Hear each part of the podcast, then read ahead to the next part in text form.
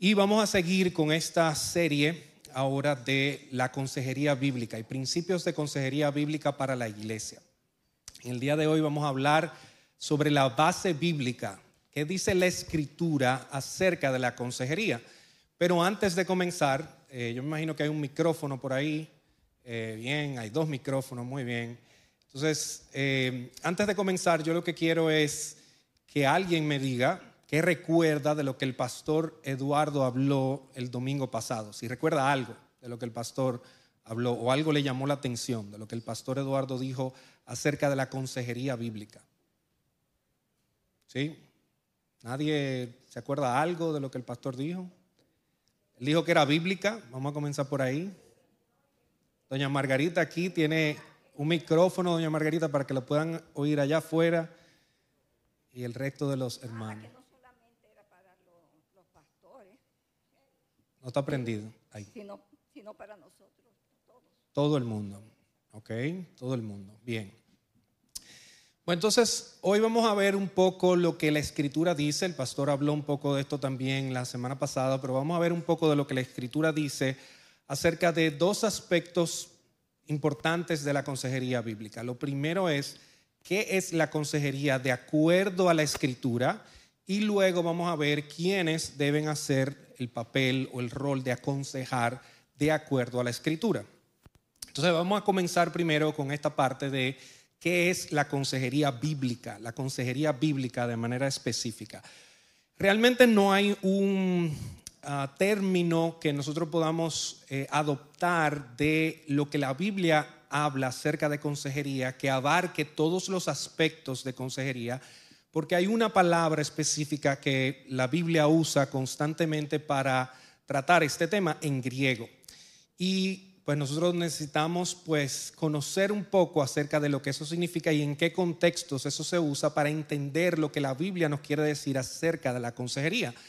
Eh, uno de los eh, padres de la consejería bíblica moderna es el doctor Jay Adams y él dedica bastante tiempo a explicarnos esto y a decir inclusive cómo nosotros debemos implementar en nuestro diálogo eh, cotidiano, digamos, esta palabra eh, del griego, hacer una transliteración del griego para poder referirnos a esto, para poder abarcar estos diferentes aspectos que, eh, significa esta palabra. Y la palabra es noutesía. Noutesía y el verbo nouteteo es la, la, acción de hacer esto de aconsejar, ¿verdad? Eh, las diferentes traducciones que nosotros tenemos lo ponen como amonestar, enseñar, exhortar, aconsejar. Eh, pero cuando nosotros vemos la, de, la raíz de esta palabra, se divide en dos, ¿verdad? Etimológicamente, no significa mente y tesías viene de tetemi, de donde viene también nuestra palabra de tesis, ¿verdad? Eh, cuando nosotros eh, es poner en o colocar, ¿verdad? Entonces, cuando nosotros juntamos estos dos términos de mente y poner en, entonces vemos qué es lo que estamos diciendo. Estamos hablando de poner en la mente de, ¿verdad? Poner en la mente, advertir o amonestar. Y esto implica tres cosas, de acuerdo al doctor J. Adams, implica tres cosas. Una parte que es enseñar, ¿ok? Dar información acerca de algo, o, eh, hay, otras palabras que se utilizan como la palabra eh, que para nosotros eh, se traduce en didáctico, ¿verdad? O sea, nosotros podemos usar este proceso de consejería para enseñar, instruir de manera proactiva y positiva, también exhortar, animar a los hermanos están haciendo algo bien para que lo sigan haciendo bien, ayudar a los otros. No es un asunto simplemente de un problema que usted tiene y tiene que ser corregido y amonestar. Amonestar sí se refiere un poco a esto de nosotros corregir lo que está deficiente o lo que está torcido, enderezarlo. Eh, el verbo no teteo significa básicamente lo mismo, poner en la mente, advertir o amonestar a una persona. ¿Ok? Y vamos a ver esto en diferentes textos en la escritura. Yo quiero que busquemos, por favor, Primera de Corintios 10, 11 al 12. Yo voy a pedir el micrófono para que alguien lo pueda leer porque va a aparecer en la pantalla y vamos a ver que la palabra nautesía se utiliza para hablar del propósito de las escrituras. Eh, si me pueden conseguir el micrófono por aquí, ahí, um, Adrián, por favor. Adrián, y tú lo vas pasando al que está al lado, le va a tocar la próxima vez eh, leer, ¿verdad? Primera Corintios 10, del 11 al 12. Estas cosas le sucedieron como ejemplo y fueron escritas como enseñanza para nosotros, para quienes ha llegado el fin de los siglos. Claro. Entonces, fíjense aquí, esta palabra que se usa aquí es neutesía, cuando habla de que se ha escrito para enseñanza de nosotros. Eh, esto es precisamente lo que nosotros necesitamos y es parte del propósito de la escritura. La escritura tiene el propósito de aconsejarnos en este sentido o de instruirnos, de enseñarnos en ese sentido. El próximo es Efesios 6, 4. Eh, por favor, Priscila. Está en la pantalla, Efesios 6, 4. Y ustedes, padres, no provoquen a ir a sus hijos, sino críenlos en la disciplina e instrucción del Señor. Bien. Fíjense que aquí esta palabra de amonestación que se usa aquí o de instrucción es esta palabra nautesía. Y lo que quiere decir es esta relación que debe tener los padres con sus hijos, donde ellos lo van a instruir de una manera proactiva y reactiva o correctiva. Y aquí se utilizan dos palabras. Eh, paidea era la palabra que yo les decía que se usa para nuestra palabra didáctico. Esta es la primera eh, parte donde dice instruir en la disciplina. Luego en la instrucción es la nautesía, en la nautesía del Señor. Lo que implica esto es que el Señor quiere que nosotros seamos aconsejados. Para nosotros tratar a nuestros hijos y criarlos de una manera como Dios quiere, tenemos que ver que Dios le ministre a ellos o Dios les aconseje a ellos. Por eso el, uso de esta palabra aquí es lo que el Señor está ministrando a los hijos. Y fíjense esta dualidad que lo vamos a ver en otros textos también, de que hay una parte positiva de la instrucción, una parte donde nosotros aportamos conocimiento y hay una parte correctiva también, que es donde nosotros podemos eh, amonestar a, a las personas, ¿verdad?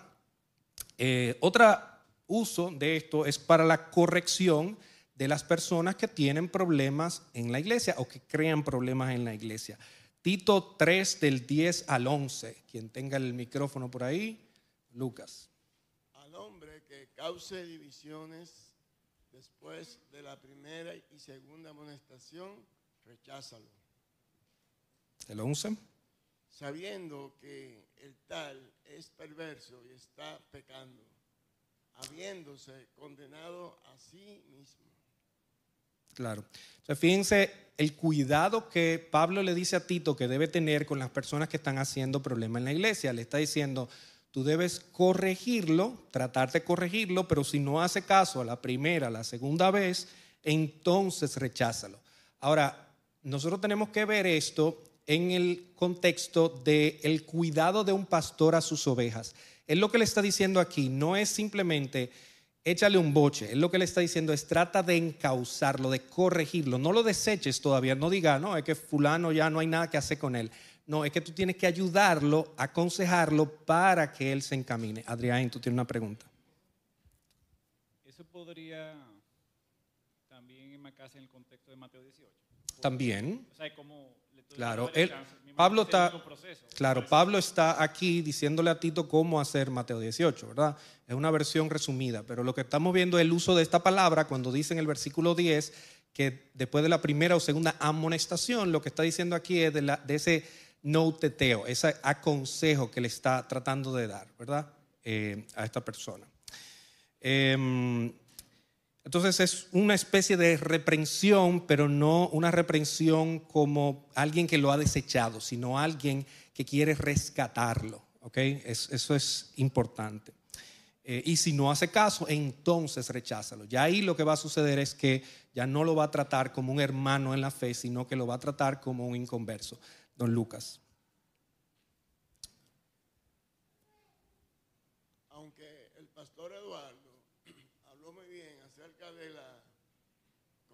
bíblica al creyente y al no creyente, que al creyente pues se le aplica la palabra y el no creyente pues se disipula. Pero mirando hoy estos textos, están hablando a la iglesia, están hablando a nosotros. Entonces la línea delgada está en que la palabra que tú le aplicas al hermano de la iglesia no es la palabra que tú le puedes aplicar al que no es de la iglesia, porque realmente está muerto y no te va a entender. Claro. El, pastor Eduardo decía que la consejería bíblica en una manera se puede usar para los inconversos. Primariamente el enfoque es hacia la iglesia y lo vamos a ver aquí dentro de esta clase, pero eh, es una oportunidad para evangelizar. Ningún inconverso usted puede darle un consejo simplemente de decirle, mira, lo que pasa es que tú no estás criando bien a tus hijos y eso es lo que tienes que hacer. Porque su problema principal es que está en pecado y en enemistad con Dios. Hasta que él no resuelva eso, él no va a poder hacer bien la tarea de criar a sus hijos. Él va a poder intentarlo. Y los principios de la Biblia aplican para todo el mundo. O sea, los mandamientos de- que están en la Escritura aplican para todo el mundo creyente o, eh, no creyente. Pero en este caso de la consejería bíblica, de manera específica, el enfoque primario es al creyente porque le está hablando cuáles son los principios y necesita el Espíritu Santo para poder obedecer estos principios como el Señor quiere. Pero definitivamente sí.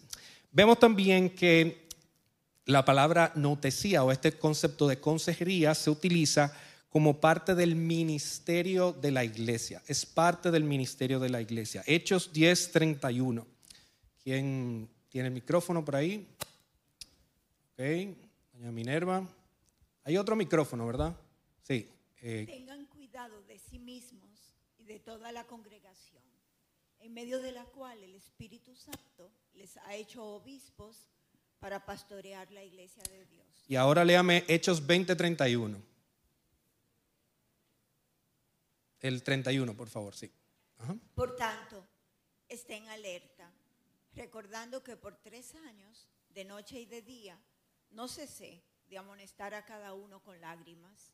Claro, entonces, fíjense aquí, Pablo está advirtiendo a esta congregación, le está diciendo, yo quiero que ustedes tengan cuidado de los peligros que vienen por ahí, Eh, yo quiero que ustedes tengan cuidado de que vendrán lobos feroces, dice en el versículo 29, pero ¿qué tienen ellos que recordar? Recuerden que por tres años yo estuve haciendo que aconsejándolos, yo estuve amonestándolos a ustedes. O sea que Pablo hizo ese esfuerzo dentro de su ministerio para hacer este proceso de amonestación, de corrección con estos hermanos y eso era lo que iba a evitar que ellos siguieran esos lobos o cayeran en esos errores de estas personas que estaban llegando ahí, ¿verdad? Entonces es parte del ministerio de la iglesia. Colosenses 3:16 también, el, allá Zuleika, por favor. Que la palabra de Cristo habite en abundancia en ustedes, con toda sabiduría, enseñándose y amonestándose unos a otros con salmos, himnos y cánticos espirituales, cantando a Dios con acción de gracias en sus corazones. Claro. Fíjense que aquí está hablando, y yo quiero que ustedes vean no solamente el concepto de los hermanos amonestándose unos a otros, sino el tono en el que esto ocurre. Eh, en Colosenses Pablo está diciendo que la palabra abunde en, en ustedes con toda sabiduría, haciendo que, ¿cómo va a abundar la palabra entre nosotros? Bueno, enseñándonos de manera instructiva, de manera positiva y amonestándonos, corrigiéndonos. Pero ¿cómo vamos a corregir? Fíjense el tono de Pablo aquí, con salmos, himnos y cánticos espirituales. No es un boche, una forma de hablarle mal y señalar o, o poner el dedo sobre la llaga del hermano. Es, la idea es poder restaurar y llevar al hermano a plena comunión para que podamos estar disfrutando de esas alabanzas eh, juntos, ¿verdad? Cantando con acción de gracia en sus corazones. O sea que en este sentido es un poco también de cómo nos exhortamos, cómo nos animamos unos a otros. También es parte del proceso de madurez de un cristiano. Colosenses 1.28, también. por allá, ¿quién tiene? Doña Marily tiene el... ¿A quién le pasaron el micrófono? Eh, Pedro, tú... Ahí, doctor, por favor. Colosenses 1.28 dice... Él A él nosotros proclamaremos, amonestando a todos los hombres y enseñando a todos los hombres con toda sabiduría, a fin de poder presentar a todo hombre perfecto en Cristo. Bien, don Pedro, yo le voy a hacer una pregunta porque usted sabe mucho y entonces yo voy a aprovecharme. Según este texto, ¿qué sucede con los hermanos, con los hombres que eh, Pablo quiere que sean presentados perfectos en Cristo? ¿Qué sucede con ellos? Al ser confrontado con la palabra, o sea, al ser amonestado con la palabra, tienen que ir madurando, tienen que ir creciendo a la estatura de Cristo. Claro, entonces fíjense, dice Pablo, nosotros proclamamos a quien, a Cristo, ¿cómo lo hace? Amonestando y enseñando a todos los hombres con toda sabiduría. ¿Cuál va a ser el resultado de amonestarse y enseñarse? Va a ser ser perfectos en Cristo. ¿Ok? Entonces es parte del proceso de madurez. Por eso un cristiano no puede estar solo, porque necesitamos ese enseñarnos y amonestarnos unos a otros. Necesitamos estar en el contexto de la iglesia, meter la pata de vez en cuando, que vean nuestros pecados y ser corregidos en amor por los hermanos. Entonces eso es parte del proceso en el que nosotros maduramos. Romanos 15, 14. Vamos a ver, Joel ahí le... En cuanto a ustedes, hermanos míos, yo mismo estoy también convencido de que ustedes están llenos de bondad, llenos de todo conocimiento y capaces también de amonestarse los unos a los otros. Bien, entonces, Joel, yo voy a usar de ti también. Vamos a hacer esto Pero yo no soy don Pedro. Tú sabes mucho también, no te preocupes. Eh, según este texto, ¿verdad? Eh, ¿Por qué pueden ellos amonestarse unos a otros? Bueno, uno, estamos llenos de bondad, según lo que dice el verso, que según tú habías mencionado en el versículo eh, no, según este texto, no te preocupes, ah, este texto. Según este texto, ¿cuáles características tienen estos hermanos que pueden amonestarse unos a otros? Ah, bueno, bondad y conocimiento de la palabra del Señor. Y capacidad, ¿verdad? O sea, Pablo está diciendo, ustedes tienen la capacidad porque ustedes tienen el conocimiento y tienen la bondad. ¿Usted ama a su hermano? Sí. ¿Usted conoce la palabra de Dios? Sí. Usted está capacitado para amonestar a otro hermano. ¿Ok? Eso es lo que Pablo está diciendo. La amonestación es parte de lo que un cristiano maduro hace por sus otros hermanos. Y ustedes pueden comparar eso con Gálatas 6.1, no lo voy a buscar ahora, pero Gálatas 6.1 dice, si alguno está en falta, ustedes que son espirituales, entonces ustedes lo van a corregir, ¿verdad? Ustedes lo van a instruir. Son los espirituales los que van a hacer esto. Bien. vamos a ver también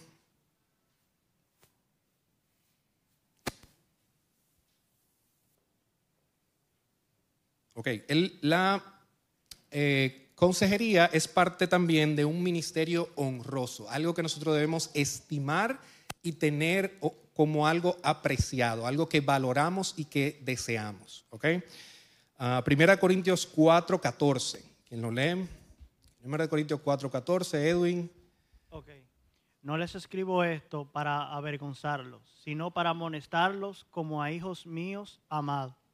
Pablo le está echando, eh, no un boche, le está dando una corrección a los corintios. Usted lee Primera de Corintios y usted ve que Pablo le está hablando bastante fuerte a ellos, ¿verdad? Y resulta que Pablo les hace una aclaración y le dice, hermanos, esto que yo le estoy diciendo no es para que ustedes nada más tengan vergüenza y ustedes se queden, ay, pero qué malo que somos nosotros, mira cómo estamos haciendo con la cena del Señor, con las las personas que no están siendo disciplinadas en la iglesia, con los escándalos y los desastres que se hacen, con la acepción de personas. No, no, Pablo le está diciendo, o el mal uso de los dones, Pablo le está diciendo, todas estas cosas yo se las estoy diciendo, hermanos, como hijos míos que ustedes son. O sea, es por ese amor que yo les tengo a ustedes que yo le estoy haciendo. O sea, que ustedes deben apreciarlo. Véanlo esto, no como una persona que viene a hablarle mal, sino como un padre que le está hablando con amor. No para que ustedes se sientan avergonzados es para yo amonestarlo, es para yo exhortarlos, corregirlos para que puedan estar de nuevo en mejor comunión con el Señor y ser perfectos. Segunda Tesalonicenses 3:15. Segunda Tesalonicenses 3:15. Sin embargo, no los tengan por enemigos, sino amonéstenlos como a un hermano. No lo tengan como enemigos, sino, aquí la palabra es no teteo, ¿verdad? Eh, amonéstenlo, aconsejenlo como quien, como un hermano. ¿Qué yo voy a hacer con el que yo tengo como enemigo entonces, doña Magali, según este texto? ¿Qué, qué yo hago con el que tengo como enemigo? No, ese individuo es enemigo mío. ¿no? Acercarse a él. No, de acuerdo a este texto, ¿qué, qué- vamos a decir que no hago que con ese no lo tengan como enemigo. Ok, pero según al que sí tengo como enemigo, vamos a decir, el caso contrario, yo lo tengo por enemigo, ¿qué hago según esto o qué no hago según esto? Amonestarlo como a un hermano. Exacto. Entonces el que yo tengo como enemigo es el que no amonesto, ¿verdad? Es el mismo concepto del Señor que nos dice que el Dios al hijo que ama disciplina, ¿verdad? El padre al hijo que ama disciplina. Por eso nosotros debemos tener en sumo gozo cuando nos hallamos en diversas pruebas, porque el Señor está tratando con nosotros. Lo mismo pasa a nosotros con nuestros hermanos. Si usted no corrige a su hermano, si usted no aconseja a su hermano, usted lo está tratando como un enemigo. Esto es lo que está diciendo aquí. Entonces, ¿cómo usted quiere tratar al hermano? Como un hermano, de verdad, en el Señor, ah, usted tiene que aconsejarlo. O sea, no, no es un asunto de eh, opción. Bueno, yo lo voy a dejar así. Quizás otra gente lo hace. ¿Qué usted está haciendo? Usted lo está tratando como un enemigo. Ah, Pero que tú no quieres saber del hermano. Tú quieres que siga ahí con, con su problema. Entonces, tú lo que estás haciendo es haciéndole un daño. Eh, don Lucas y Adrián. Sabemos que la iglesia de Corinto era una iglesia que estaba muy desordenada y daba muchos dolores de cabeza a Pablo. Y Pablo lo llama hermano y lo llama santo. Entonces, nosotros hemos visto que hay personas que en algún momento hemos dado muchos dolores de cabeza a los líderes de una iglesia. Y en algunos lugares lo tienen ya como ni siquiera ni como hermano. Es un carnal, ese es un impío, ese no obedece a la palabra de Dios. Ese solamente lo arregla el hoyo, eh, qué sé yo, algo así. Entonces, aquí Pablo dice que, lo, que no lo veamos como enemigo, que lo amonestemos como a un hermano. Entonces, ahí hay una gran lección para nosotros, porque veamos a un hermano que todavía no ha crecido y que está débil, pues lo que debemos es de apoyarlo. Bien. Eh, y, y eso es parte del por qué una iglesia sana debe hacer un proceso de disciplina eclesiástica apropiado. Porque como nosotros veíamos de Timoteo, como vemos en Mateo 18, el hermano debe ser amonestado. ¿Qué sucede muchas veces en las iglesias? Que no se amonesta el hermano, el hermano anda por ahí haciendo y deshaciendo, entonces sucede eso que dice don Lucas. ¿Pero por qué? Porque los hermanos no se han involucrado en corregir a esta persona y llevarlo hasta quizás la consecuencia de tener que expulsarlo, decir, no, es que esto no es un hermano, vamos a rechazarlo y vamos a tenerlo como gentil. Adrián tiene otra... Bueno, simplemente apoyando, Ajá. me fueron adelante, don Lucas y tú, simplemente apoyando lo que tú dices, que penosamente, a veces nosotros mismos, en son de no provocar problemas, mostramos falta de amor al ver un hermano en una situación y hacernos de la vista gorda. Eso no es amarlo precisamente, tampoco ser un, un creyente verdadero. Si amamos a nuestro hermano, realmente tenemos que buscar lo mejor para él. Y lo mejor para él es como dice, el hierro se afila con el hierro y el hombre se aguza con el hombre. Claro, don Fausto brevemente y vamos a seguir avanzando porque todavía me queda más material.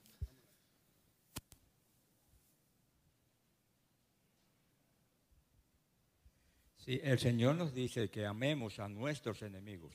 Ajá. Cuanto más realmente debemos amar a los hermanos, Claro. más aquellos que necesitan, perdón, ser instruidos en la palabra, ser amonestados, ser corregidos realmente. O sea, con ese amor que, que es mucho mayor realmente que el que tenemos con las demás Claro. personas.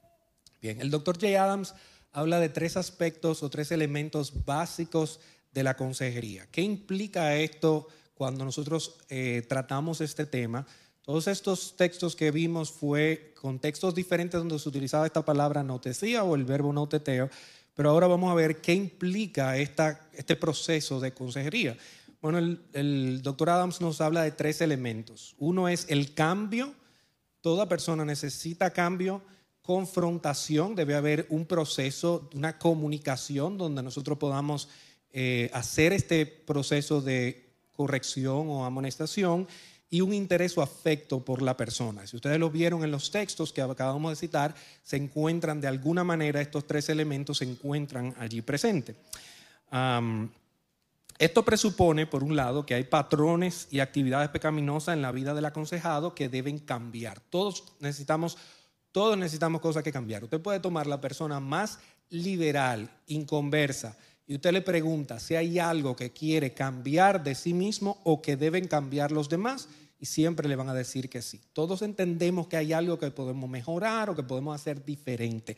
El cambio es algo que nosotros lo sentimos y lo vemos, porque está en nosotros el pecado y eso lo podemos palpar. Lo puede llamar de diferente manera, puede quizás no llamarle pecado y no verlo como pecado como tal, pero de alguna manera todos entendemos que necesitamos ese cambio.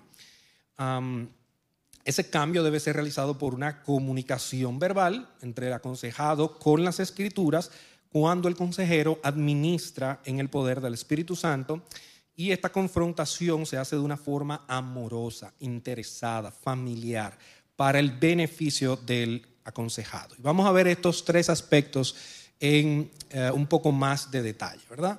Vamos a ver, a hablar acerca del el cambio, el cambio. Entonces, todos debemos tener como objetivo el cambio. Vemos algo que no está bien o algo que puede mejorar y entonces vemos ese elemento de cambio. Y eh, si no tenemos cambio, entonces no se necesita consejería. El hermano anda bien, pues yo no necesito por qué aconsejarlo, yo puedo animarlo, yo puedo estimularlo al hermano, pero no tengo por qué amonestar a ese hermano que no está andando bien. O sea que la utilidad de esto realmente es para las personas que necesitan corregir algo, ¿verdad? O, los aspectos de la persona que se necesitan corregir. ¿Y qué tenemos que cambiar? Bueno, muchas cosas. Nuestra creencia, nuestros juicios, nuestros valores, nuestras relaciones, los comportamientos y cualquier otro elemento dentro de la vida que nosotros necesitemos eh, tratar. El pecado en nuestra vida nos lleva a desfigurar la imagen de Cristo en nosotros. Hemos- somos hechos a imagen de Dios, pero esa imagen está corrompida y lo que busca la consejería es cambiarnos para ser más parecidos a Cristo, para ser perfecto en Cristo, como ya nosotros vimos.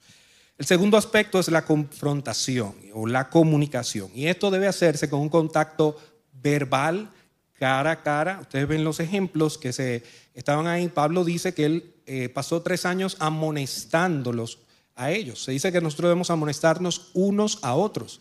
No es simplemente pararse y dar un discurso. O sea, la enseñanza desde el púlpito tiene un rol importantísimo, pero esta parte de consejería se hace, aunque de una manera didáctica como se hace en el púlpito, pero se hace confrontando a la otra persona. No es simplemente dando un discurso. Usted fue, dio un, eh, un sermón y ya eh, los hermanos están aconsejados. No, no eso es lo que implica aquí, se implica que haya un contacto cara a cara, ¿verdad? Es el medio que Dios usa para eh, realizar este cambio. Y obviamente nosotros buscamos una confrontación con un consejero bíblico, o sea, una persona que actúe en base a la escritura. No es una persona que te va a confrontar con lo que es su opinión o lo que a él le gusta, sino con lo que la escritura dice, porque el fin es ser más parecido a Cristo, no más parecido a mí. ¿ok? Eh, porque a veces nosotros creemos que somos eh, la persona más balanceada de todo. Ustedes no, no le ha pasado eso, que usted dice, fulano, no, fulano se pasa. Eh, ¿Por qué? Porque fulano no es como yo, yo tengo más balance, ¿verdad? Yo creo que uno tiene que ser balanceado, pero el balanceado tiene que ser más como yo. Pero realmente no, no debe ser así. Nosotros debemos ir a la escritura, es decir, qué es lo que la Biblia exige, no nosotros.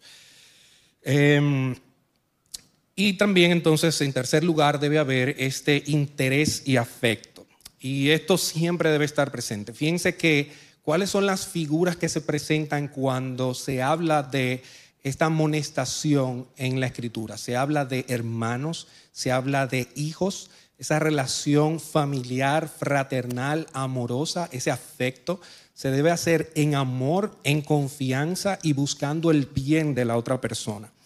Eh, el deseo debe ser siempre hacer el bien de los demás, no avergonzarlos. Fíjense lo que Pablo dice, no es para avergonzar al otro, tú fulano lo hizo mal, tengo la oportunidad de echarle su boche ya.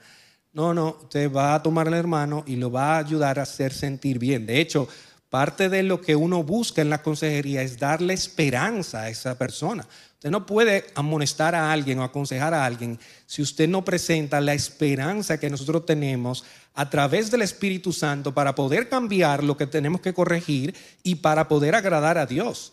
Nosotros damos esperanza y la esperanza que nosotros damos es una esperanza verdadera, no es una esperanza falsa como la del mundo. Esa sabiduría del mundo, lo que hablaba el pastor Eduardo la semana pasada acerca de cómo la consejería yerra muchas veces, se equivoca en dar la solución al problema del hombre, es porque la esperanza que ellos están dando es una esperanza falsa. Nosotros tenemos una esperanza verdadera y tenemos que tener esto en cuenta a la hora de que nosotros vamos a amonestar a alguien.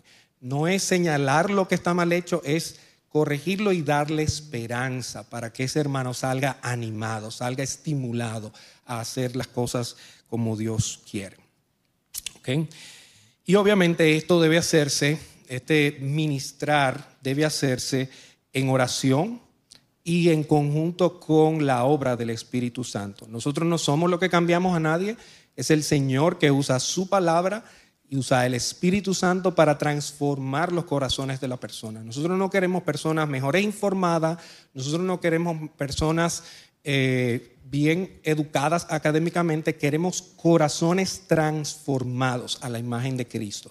Y esto no lo podemos hacer nosotros. Nosotros usamos la palabra, hacemos el proceso que el Señor nos dice que debemos hacer, pero al final es el Espíritu Santo que puede lograr un resultado. Por eso es que cuando usted ve en el texto de Tito, Mateo 18 que hablábamos, si usted hace este proceso de amonestar y esta persona no hace caso, no tiene el Espíritu Santo obrando allí. Entonces usted puede desecharlo, ¿verdad? O sea, esta persona no tiene el Espíritu para ayudarlo a transformar. Um, bien, entonces, em, en resumen, tenemos que decir que el objetivo de esto es una actividad que busca un cambio estructural lleva a la restauración, a la utilidad. No vamos eh, a, a, traerle al hermano una carga tan grande que él no puede soportar, a ponerlo en una situación vergonzosa de la cual él no se puede levantar eh, porque lo dejamos aplastados, sino que nosotros lo vamos a encaminar en el proceso de poder agradar mejor a Dios. También la consejería bíblica busca discernir la raíz del problema, no simplemente corregir una conducta, busca corregir los deseos, los pensamientos y eso también va a influir en la conducta. Entonces no podemos quedarnos simplemente en, hermano, estoy viendo que tú no estás yendo a la iglesia, eh, tiene que empezar a ir a la iglesia. No, ¿cuál es el problema detrás de esta persona? ¿Qué le está pasando que no está motivada a eh, venir a la iglesia, que no valora venir a la iglesia. Hermano, estás triste, muy triste, deprimido. ¿Por qué? ¿A qué cosa le estás dando valor? ¿Qué cosa está en tu corazón que está produciendo luego, está saliendo esta conducta? Nosotros debemos ir a la raíz y no simplemente a la conducta y tratar de abarcar esto dentro de la consejería. Bien, el poco tiempo que queda entonces yo quiero ver la segunda parte de esto, vimos qué es consejería, ¿verdad? Vimos que la consejería es amonestar, enseñar, exhortar. Vimos que debe hacerse en un contexto de la iglesia y del amor entre hermanos, que implica cambiar, implica la comunicación o la confrontación, implica también ese afecto y ese interés. Y vamos a ver entonces quiénes son los que deben hacer ese proceso, quiénes son los responsables de la consejería. Vamos a ver, ¿quién tiene un micrófono por ahí que me puede decir? ¿Quiénes son los responsables? De acuerdo a todos esos textos que usted ha visto. Dígame una persona que no haya participado, por favor, que tenga micrófono por ahí, levantando la mano. ¿Quién es responsable de la consejería? Esto es difícil, pero lo pueden hacer. Alguien que no haya participado, Manuel. Está haciendo trampa porque Manuel coge toda la clase de Nicole de consejería. Eh, básicamente todo el creyente es responsable de hacer consejería bíblica, eh, de cierta manera u otra, aunque también hay casos donde quizás sea necesario una consejería más formal, donde lo puede hacer un pastor o una persona madura de la iglesia que se le ha asignado esa responsabilidad. Ya, muy bien. Podemos darlo ahí. Ya todo el resto de la clase está dado. Eh, realmente, como dice Manuel, pues es responsabilidad de todos nosotros. Si ustedes lo ven, la Biblia nos manda eso, que debemos amonestarnos unos a otros.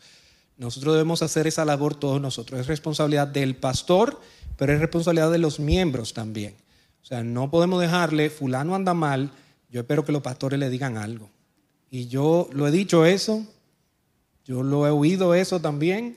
Eh, fulano, mira, ¿cómo tan, mira lo que puso en las redes sociales, yo espero que los pastores le digan algo. Bueno, los pastores tienen responsabilidad sobre eso, claro, porque ellos velan por la grey, pero nosotros también tenemos responsabilidad y eso lo vamos a ver.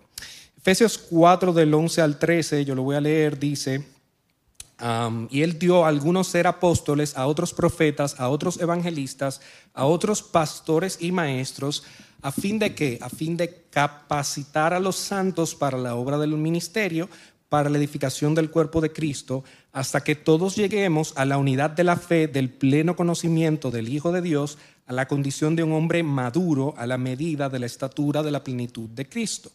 Acuérdense lo que estábamos hablando eh, anteriormente de cómo nosotros llegamos a ser perfectos en Cristo, cómo llegamos a ser un hombre maduro, a través de este proceso. Los pastores tienen esta responsabilidad. Dice aquí que Él constituyó pastores y maestros para capacitar a los miembros, ¿verdad? Ahora, nosotros somos también responsables de hacer la obra del ministerio, dice aquí. Los pastores nos capacitan a nosotros, ellos tienen la, capacidad, la, responsabilidad de instruirnos en este aspecto y aconsejarnos en este aspecto, pero también nos instruyen y nos aconsejan a nosotros para nosotros poder hacer también la obra del ministerio más hacia adelante. hay una palabra aquí que se utiliza para tratar de enseñar lo que significa, eh, eh, donde dice capacitar, ¿verdad? Lo que significa eh, para el pastor hacer su labor, que es de perfeccionar o restaurar algo a su condición original. Cuando está hablando de capacitar, está hablando de este proceso también que los pastores hacen con nosotros, ¿verdad? Ah, Lucas 6, 40. Dice, un discípulo no está por encima de su maestro, pero todo discípulo, después de que se ha preparado bien, será como su maestro. Entonces, el maestro, si nosotros tenemos que amonestar, los pastores que son nuestros maestros deben amonestarnos también, ¿verdad? O sea, una persona que se pone bajo la enseñanza y conducción de los pastores, pues va a recibir esa instrucción. Pero eh, si los pastores no hacen ese trabajo o no saben hacer ese trabajo, ellos tampoco van a poder hacer ese trabajo. O sea que los pastores tienen que enseñarnos cómo amonestar y darnos el ejemplo de cómo amonestar para nosotros poder imitarlos a ellos. Y luego debemos imitarlos, ¿verdad? O sea, no, es, no queda solamente con los pastores que lo hagan, sino con nosotros también. Hay un texto que yo no voy a buscar por tema de tiempo, pero ustedes lo pueden buscar luego, lo pueden anotar ahí en sus apuntes, que es Hebreos 13, 11, 11.3, perdón.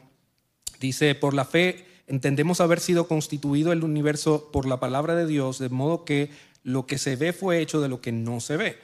O sea, Dios con su palabra crea en, circunstancias donde no se ve. Y esto es parte de lo que nosotros buscamos y de lo que los pastores hacen con nosotros. Es eh, hacer un ordenamiento de lo que Dios eh, quería hacer o lo que Dios, la intención del, del, Señor al haber creado todo, tener una disposición correcta y funcionando como debe funcionar. Bien, ¿qué cosas hace el pastor entonces? ¿Qué cosas hace el pastor? Primera de Pedro 5.2 dice, pastoreen el rebaño de Dios entre ustedes, velando por él, no por obligación, no como que porque te están pagando tú tienes que hacerlo, sino voluntariamente, como quiere, como quiere Dios. No por la avaricia del dinero, sino con sincero deseo. ¿Qué significa eso? Que nosotros, que los pastores están cuidando de nosotros, están velando por nosotros, están eh, miren la, imagen aquí de las ovejas, ellos están eh, ayudando a que las ovejas no se desvíen, no se descarríen, sino que se mantengan en el camino o en, el pasto, ¿verdad? Entonces los pastores tienen esta labor de velar por nosotros, pero no hacerlo de mala gana, sino hacerlo de corazón, como alguien que quiere ayudar a otro. Salmos 23, del 1 al 3, dice, Un texto muy conocido. El Señor es mi pastor, porque el Señor es mi pastor, ¿qué va a pasar? Nada me faltará. Esta es la intención del pastor, que nada le falte a sus ovejas. En lugares de verdes pastos me hace descansar, junto a aguas de reposo me conduce. Él restaura mi alma, me guía por senderos de justicia, por amor de su nombre. Entonces, esto es la labor del pastor, la labor del pastor del Señor, ¿verdad?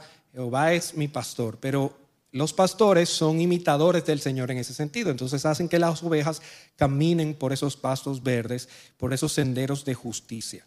Ellos tienen que pastorear, proteger, guiar a la grey para que estén sanos. Eh, me voy a adelantar un poco. Bien, Hechos 2020, ¿verdad? Eh, dice, bien saben cómo no rehuí declararles a ustedes nada que fuera útil y enseñarles públicamente de casa en casa. Este Pablo está diciendo cómo él está haciendo su labor para eh, instruir a la grey. Su labor como pastor es enseñarles e instruirlos públicamente, yendo inclusive de casa en casa. Fíjense que no es simplemente en la iglesia, sino es ese contacto personal que tienen unos con otros. En el 2025 dice, y ahora yo sé que ninguno de ustedes, entre quienes anduve predicando el reino, volverá a ver mi rostro. O sea, que ellos lo veían cara a cara. No era que le contaban lo que decía, sino que ellos lo veían cara a cara. Pues no rehuí, en el versículo 27, perdón, dice, no rehuí declararles todo el propósito de Dios. O sea que parte de la labor del pastor es declararle todo el propósito de Dios. No lo que él quiere o lo que la persona quiere escuchar, sino todo el consejo de Dios. Y en el versículo 31 dice, por tanto estén alerta, esto eh, ya lo hemos visto, que dice, recordando que por tres años, de noche y de día, no cesé de amonestar a cada uno con lágrimas. O sea que eh, aquí estamos viendo la labor del pastor ministrando y aconsejando a sus ovejas. Bien, los miembros de la iglesia también tienen la responsabilidad de hacer el proceso o el trabajo de la consejería. Y esto debe ser algo natural en la vida de la iglesia. Esto debe ser parte del día a día. Esto ocurre en los grupos pequeños. Esto ocurre en nuestras conversaciones durante la semana. Eso ocurre cuando nos reunimos los domingos y hablamos. Eso debe suceder. Y en esto nosotros tenemos que hacer esta distinción, que Manuel lo mencionaba también, de lo que es la consejería formal de la consejería informal. La consejería informal, que es lo más fácil, es lo que ocurre de manera natural entre nosotros hermano, mira, yo creo que eso que tú estás haciendo no es bien, porque la Biblia dice que nosotros debemos comportarnos de esta y esta manera. Eh, ¿qué, es lo que te está pasando? ¿Por qué tú estás haciendo esto? Y está amonestando al hermano, quizás de una manera informal. La manera formal es como la hacen los pastores, te va con un problema donde los pastores, pastor, mire, yo metí la pata, yo eh, he estado bebiendo alcohol y ahora estoy dependiente del alcohol, necesito ayuda, pastor. Y entonces usted va porque tiene problema con el alcohol y va donde el, el pastor a recibir una ayuda formal. Hay miembros de la iglesia que pueden hacer este trabajo porque no es un trabajo exclusivo de los pastores como nosotros hemos visto. Y en ese sentido, la consejería formal cae sobre un grupo de consejeros preparados, como decía Manuel, que están designados para esta labor.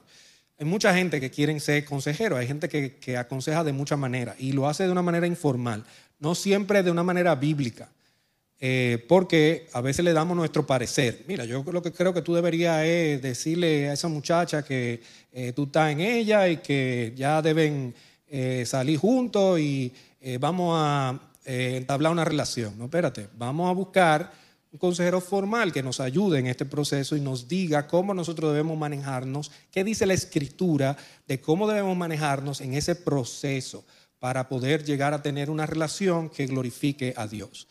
Entonces debemos tener cuidado con la consejería informal porque muchas veces suele suceder que no está basada en la escritura, sino en la opinión de una persona. Y debemos tratar de, en los momentos sobre todo que son más necesarios, buscar esa consejería formal. Eh, algunos textos que ya leímos, eh, Romanos 15, 14, Pablo dice, cuando nosotros estamos llenos de bondad, conocimiento, ya somos capaces de amonestarnos unos a otros. Y aquí hay muchos hermanos que están llenos de bondad y llenos de conocimiento. Entonces, es nuestro trabajo amonestarnos unos a otros. Hebreos 3:13 dice, antes exhórtense unos a otros cada día mientras todavía se dice hoy, no sea que alguno de ustedes sea endurecido por el engaño del pecado. Y si ustedes buscan el propósito de nosotros congregarnos, de acuerdo a Hebreo, es precisamente que nosotros seamos estimulados, animándonos unos a otros. No dejen de congregarse como algunos tienen por costumbre. ¿Por qué? Porque nosotros necesitamos ese contacto y esa amonestación unos con otros. Y finalmente, 1 Tesalonicenses 4:18 dice, confrontense o confórtense, perdón, unos a otros con estas palabras. O sea, nosotros estamos llamados a ser de confort, de ánimo, de estímulo a otros hermanos. Bien, hermanos, hay muchos otros textos que um, por motivo del tiempo yo no voy a ver, pero em, es importante nosotros entender que eh, debemos restaurar al hermano con espíritu de mansedumbre, debemos hacerlo con humildad. Si nosotros vemos al hermano que está en falta, debemos considerarnos a nosotros mismos también. Acuérdense, sacar primero la viga del ojo de nosotros antes de tratar de ir a sacar la paja en, en el ojo del hermano. debemos considerarnos a nosotros mismos y debemos sobrellevar la carga unos de los otros. Hermano, tú necesitas ayuda en esto, yo puedo ayudarte, yo puedo ser tu hermano para rendir cuentas. Yo puedo ayudarte para preguntarte luego si has mejorado en ese aspecto. Yo puedo orar por ti. Yo puedo eh, traer algunos textos, algunos libros que te puedan ayudar y estimular.